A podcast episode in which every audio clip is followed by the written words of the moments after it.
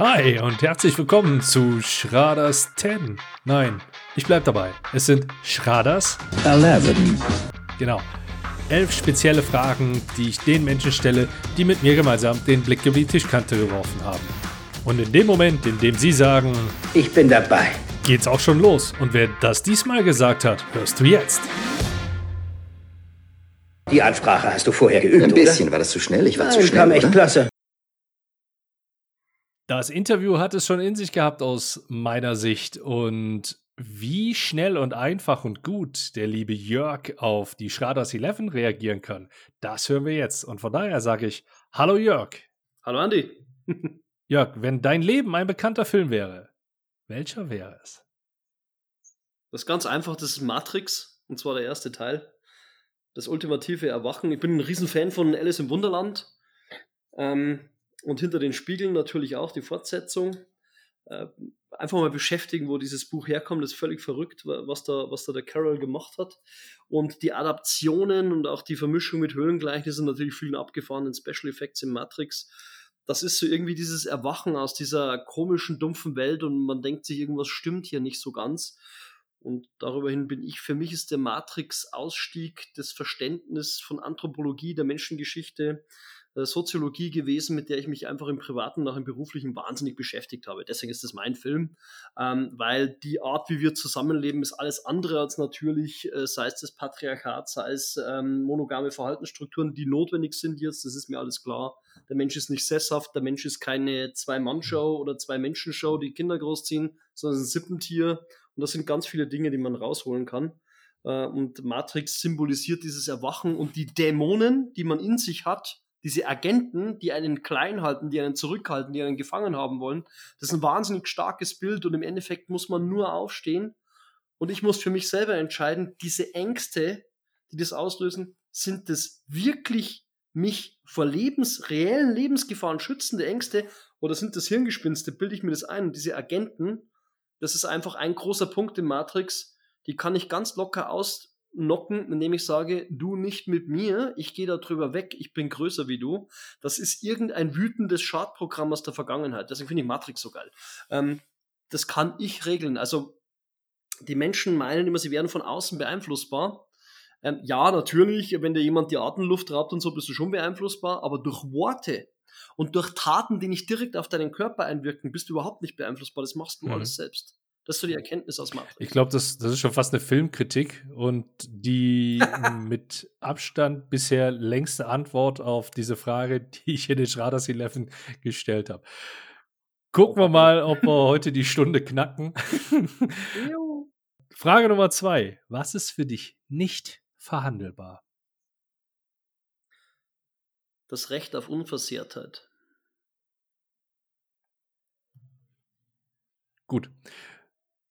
Ähm, das Recht auf Unversehrtheit, ich, ich muss das nur kurz ausschmücken. Ähm, Ich habe da letztens mit meiner Frau lang diskutiert, was ist Gewalt? Gewalt ist, wenn ich einem anderen Schaden zufüge. Und das Recht auf Unversehrtheit, das beinhaltet so viel, das beinhaltet auch in der Erziehung zum Beispiel meine eigenen Ängste, unreflektierten Krankheiten, die ich so in mir trage. Jeder Mensch hat irgendwas in sich, wo er eine Delle hat in der Psyche. Projiziere ich es in mein Kind oder nicht? Projiziere ich es in meine Mitarbeitenden oder nicht? Was projiziere ich nach außen? Was interpretiere ich so fehl, dass es am anderen einengt und damit schadet und damit Gewalt ist? Deswegen ist das für mich unverhandelbar und das fängt nicht bei einem Kriegsszenario wie in der Ukraine an. Da hört es auf, da hört es endgültig auf, sondern es fängt auch an, wenn ich jemandem anderen Vorschriften über sein Leben mache, weil ich in irgendeiner Machtposition mich wähne. Okay, das ist für mich nicht verhandelbar. Okay, nachvollziehbar auf jeden Fall. Kennst du das Spiel Zwei Wahrheiten, eine Lüge? Nö. Du nennst mir drei Punkte, zwei davon sind wahr, eins ist eine Lüge, du verrätst allerdings nicht, was was ist. Nachvollziehbar? Okay.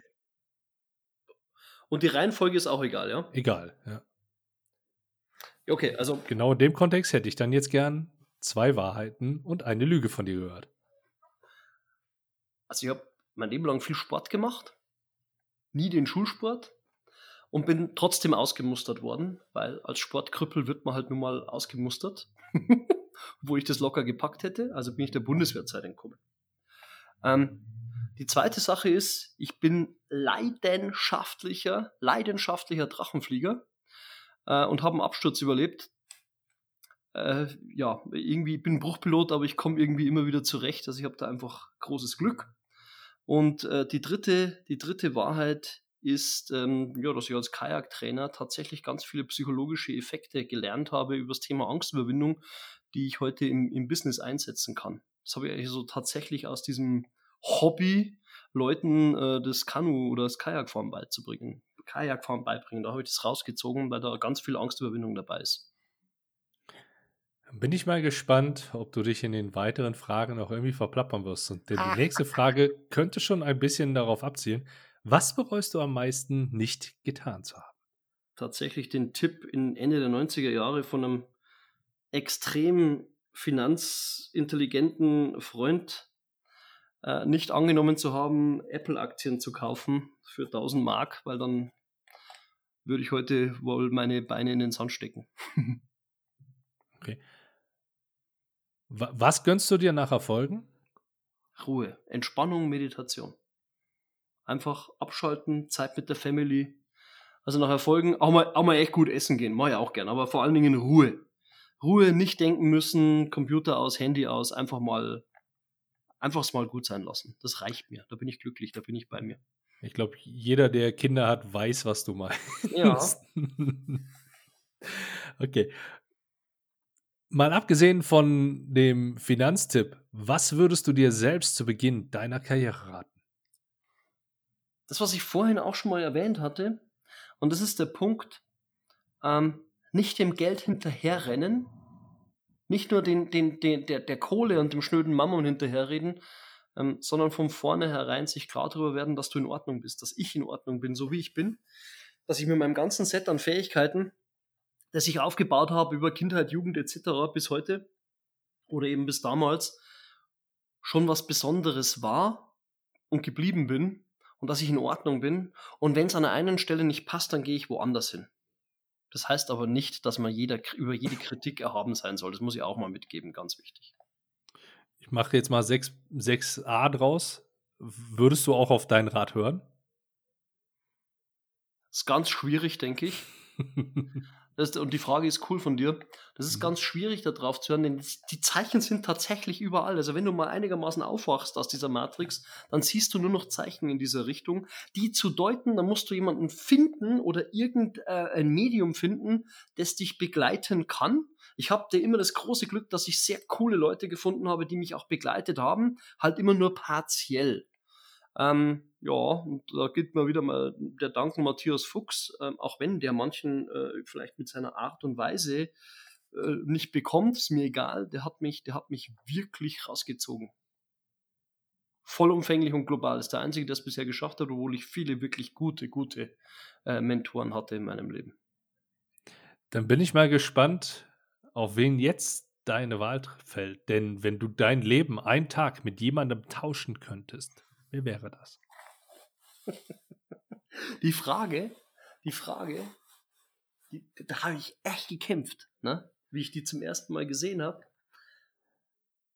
Ich bin sehr, sehr glücklich mit meinem Leben, deswegen fällt mir die Beantwortung unheimlich schwer und ich, ich, ich mag es, wie es ist. Gibt sicherlich ein paar Sachen, die man besser machen kann.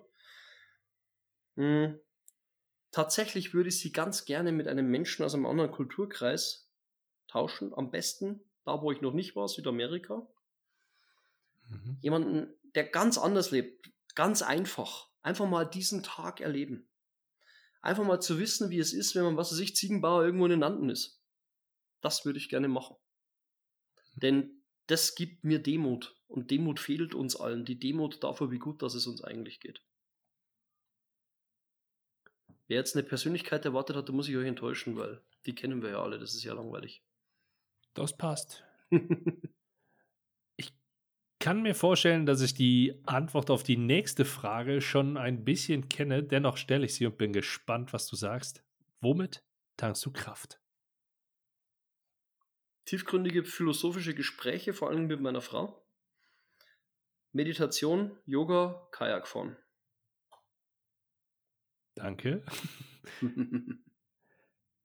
Welcher Mensch hatte den größten Einfluss auf dich?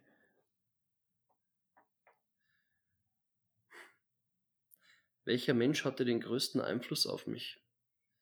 Den einzelnen Menschen gibt es nicht. Ich habe das ja vorher in einer anderen Frage schon beantwortet. Mhm. Ich kann nochmal Matthias ins Feld führen. Ich kann auch einen Detlef von der Marktdominanz ins Feld führen. Das ist halt sehr aktuell. Auf diesem Weg dahin gab es viele Menschen. Und es sind nicht nur die, die dir gut tun. Das ist so mein, mein Gedanke, Jörg. Das sind nicht nur die, die dir gut tun. Es ist auch ein Andy Schrader mit seiner Art und Weise. Du bist einfach ein cooler Typ, ja. Ich habe diese eine große Person. Zum Glück nicht, weil der Vielfalt, die Vielfalt macht es eigentlich spannend. Und ich bin auch unheimlich dankbar um die Zeit mit dir jetzt, weil deine Fragen sind einfach geil. Da muss man Danke. richtig nochmal richtig reinarbeiten. Das kann ich sagen. Also es gibt diese eine Person nicht. Dann bin ich jetzt mal gespannt. Also ich kann mich daran erinnern, dass wir es das eine oder andere Mal auch im Rahmen der Marktdominanz geschafft haben. Nur was verursacht bei dir ein Lachflash? wenn jemand, wenn jemand voll, aber voll im Flow ist und gar nicht mehr merkt, was er für einen Quadratunsinn veranstaltet und man fünfmal hindengeln muss, bis man denjenigen raus hat oder auch mich selbst.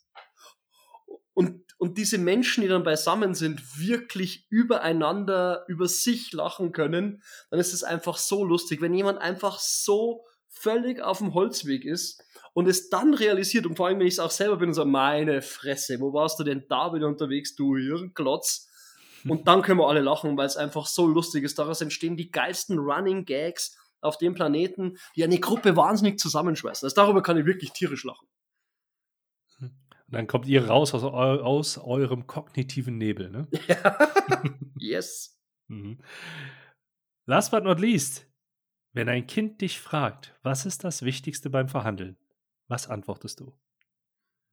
Dass du die Liebe, dass du die Liebe niemals vergisst und dass du niemals vergisst, dass all die Menschen, die im Raum sind, alle sterben werden. Und dass es schade ist, wenn man sich selber und allen anderen eine scheiß Zeit dadurch veranstaltet. Das ist absolut unnötig.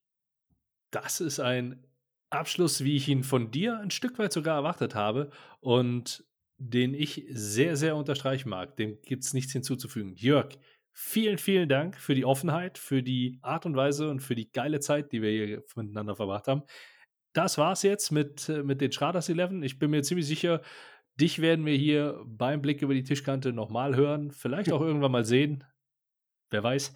Und so wie es auch schon beim Interview war, ich verabschiede mich und die letzten Worte in diesem Podcast gehören dir. Ciao.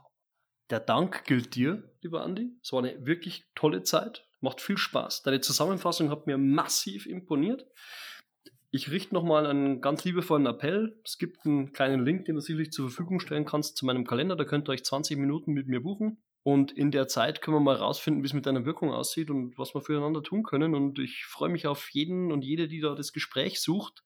Und ja, ich, ich hoffe, ihr hattet eine tolle Zeit mit dem, was der Andi und ich da hier, ähm, äh, wie soll man denn sagen, auf was band man denn das? Auf die Festplatte gebannt haben mittlerweile, genau.